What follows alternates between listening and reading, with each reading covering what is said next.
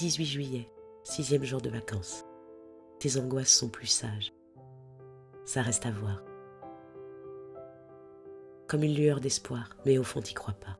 Non, vraiment t'y crois plus. Le port de Saint-Malo, tu regardes les bateaux.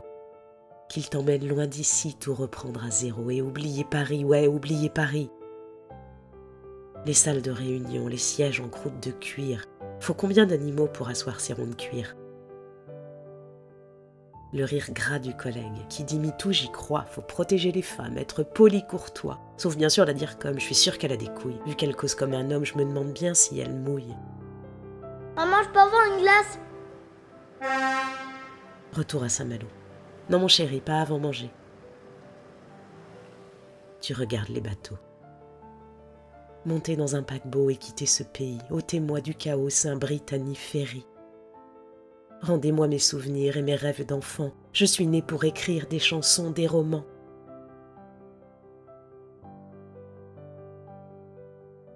Ils sont des femmes, des hommes, on les compte par milliers, bourgeoises ou gentilshommes, des cadres qui perdent pied, fonctionnaires émérites, professions de santé, gorgés de réussite, mais le cœur foudroyé.